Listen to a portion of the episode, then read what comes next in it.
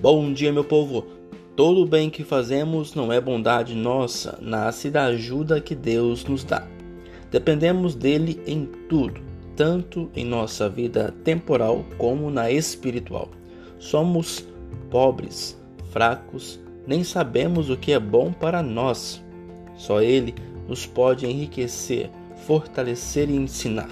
Sua misericórdia não faz distinção de pessoas, mas vê a disposição do coração. Ele procura as ovelhas desgarradas e por isso os últimos serão os primeiros e os primeiros serão os últimos.